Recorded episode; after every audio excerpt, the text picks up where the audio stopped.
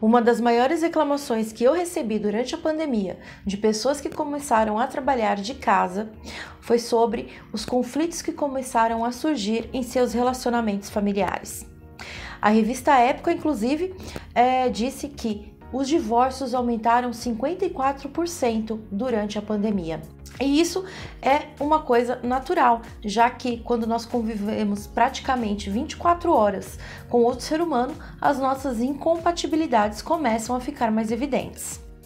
Além disso, o doutor John Gottman, doutor e cientista, especialista em dinâmica de relacionamentos, nos seus mais de 30 anos de estudos, constatou que 70% dos conflitos que acontecem nos relacionamentos, eles não são solucionáveis, porque eles estão baseados em valores, estão baseados em identidade né, do homem, na identidade do, da mulher, em sonhos, né? Então, eles não são negociáveis, eles só são administráveis. Inclusive foi ele que lançou, né, desenvolveu a teoria da casa do relacionamento saudável. Na verdade, a teoria não, o nome não é essa, está em inglês, né, mas a tradução é mais ou menos essa: a casa do relacionamento saudável, e ela consiste em três sistemas.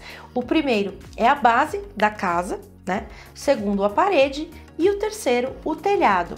Então, o primeiro sistema, ele se chama sistema de amizade, que ele representa como que o casal lida um com o outro, a cumplicidade, a questão da confiança, né, o, o seu relacionamento, enfim, é, é, essa é a base mais importante, inclusive, porque se a base não for sólida, o resto da casa também não será. O segundo sistema é o sistema de conflitos, que refere-se a como o casal lida com seus conflitos, tanto aquele 70 referente àquele 70% que não é negociável, né, que não é solucionável, quanto os 30% de conflitos pontuais. Então esse sistema refere-se à parede da casa, né, ou seja, a sustentação da casa. O terceiro sistema seria o sistema de significado, que representa os sonhos que o casal tem em comum, os valores que o casal compartilha, né? Então ele representa o telhado da casa e, obviamente, se a base, né, e se a estrutura, né, as paredes não forem construídas, esse sistema também não existe. Existem várias técnicas para nós desenvolvermos esses três sistemas, né, para ter um relacionamento saudável, um relacionamento prazeroso. Mas antes nós temos que eliminar os quatro cavaleiros do Apocalipse. O que, que, tem a ver quatro cavaleiros do Apocalipse nesse contexto? O Dr. Gottman, ele identificou nesses seus mais de 30 anos de estudos e pesquisas que tem quatro comportamentos tóxicos, né, que são os principais que eles acabam com qualquer relacionamento, ou seja, eles vão minando o relacionamento, vão destruindo, e é por isso justamente que ele chamou de quatro cavaleiros do Apocalipse. O primeiro cavaleiro do Apocalipse é a defensividade, que é quando você, ao invés de escutar o que o outro tem para dizer, quando você, ao invés de entender o porquê que ele está falando isso, você já tem atitudes de defensividade. Você pode ter isso através de um ataque, né? Então, ah, eu faço, mas e você? Você também faz? Ou você faz pior? Isso é uma atitude defensiva. Quando você também é, começa a agir como vítima, ah, eu não sei fazer nada direito mesmo, eu não sirvo para nada. Quando você também é, proclama inocência, ah, eu não fiz nada disso, eu não sou assim ou quando você é, se mostra ofendido, né? Como você tem coragem de pensar isso de mim? Então, ao invés de você procurar entender, procurar né, escutar o outro, você tem esse tipo de comportamento. E como minimiza isso? Baixando a guarda. Quando alguém falar alguma coisa para você, baixa a guarda.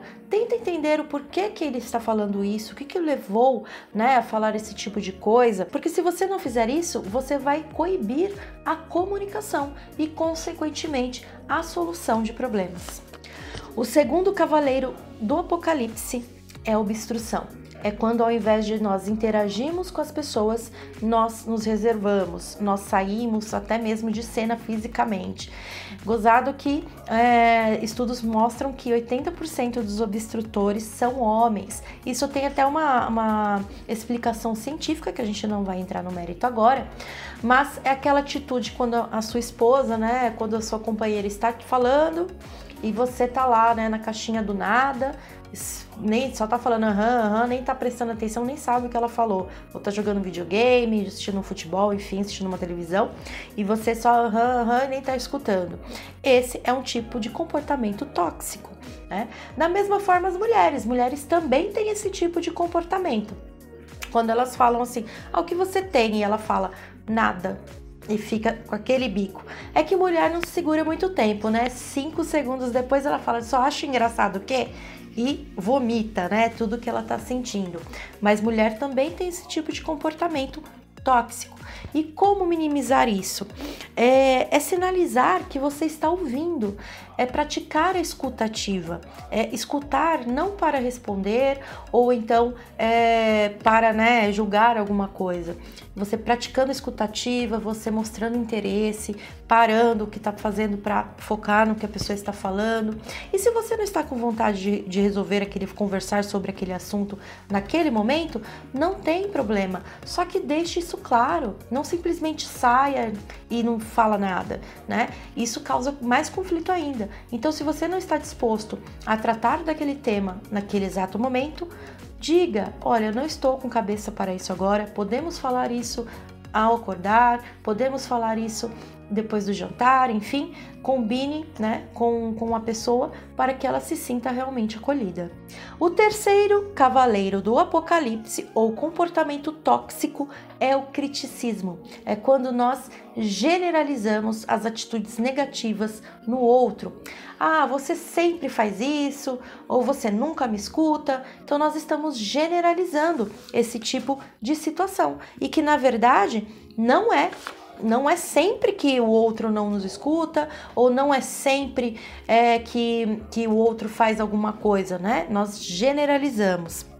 E o antídoto para isso, para esse tipo de comportamento, é usar as evidências. Então, ah, naquele dia você lembra que aconteceu tal coisa, eu me senti de tal forma, eu gostaria, né, que fosse. Aí você explica qual é o resultado que você gostaria. Eu gostaria que acontecesse isso, isso, isso. Então, muitas vezes, e eu sempre digo isso nos vídeos, o óbvio a gente tem que falar né?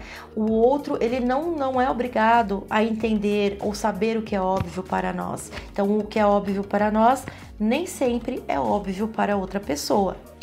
Quarto e último cavaleiro do Apocalipse, e este é considerado pelo Dr. Gottman o mais terrível.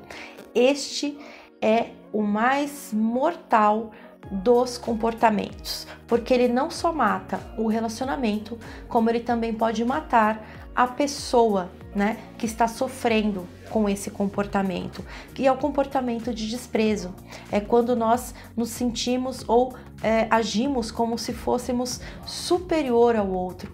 Isso pode ser através de zombarias, isso pode ser através é, de não acreditar na sua capacidade, pode ser através também é, de ironias, quando nós fazemos ironias, enfim, pode na nossa cabeça, né, a gente pode pensar que é apenas uma brincadeira, mas na verdade isso vai matando ao aos poucos o relacionamento e inclusive, né, a autoestima da pessoa, a dignidade da pessoa, e isso pode causar até depressão no outro.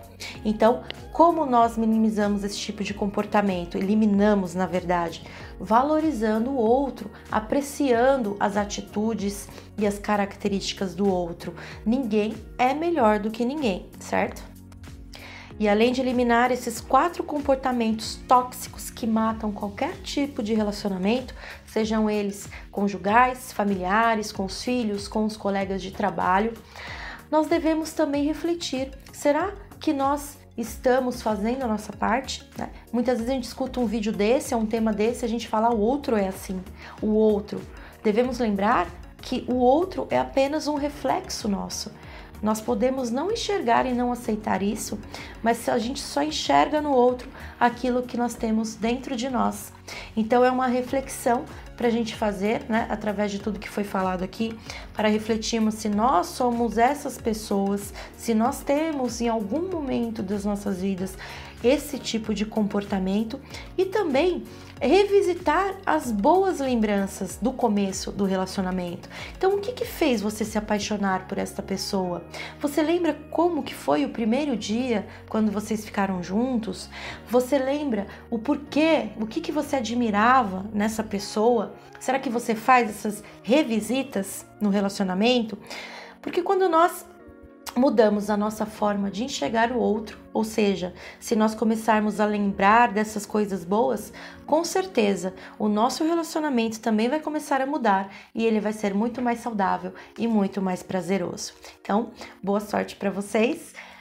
Muito obrigada por ter assistido esse vídeo e até o próximo.